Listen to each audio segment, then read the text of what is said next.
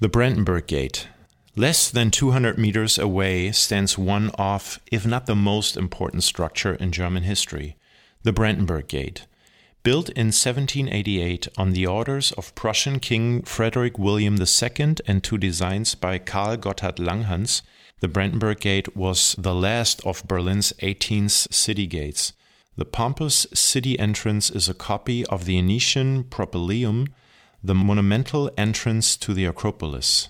The Brandenburg Gate symbolizes many German historical events. For example, the construction of the Berlin Wall was started from here in 1961, and so the area of the divided city ended at the same place in 1989 with the fall of the Berlin Wall. Here's a little anecdote about the quadriga.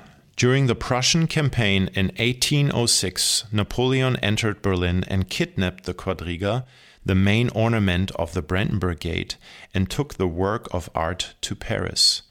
Years later, after Napoleon had been defeated, Prussian warriors find the quadriga intact in the cellars of the Louvre and brought the four horse carriage back to Berlin. This is the origin of the everyday word Retourkutsche, literally a return carriage, so they say.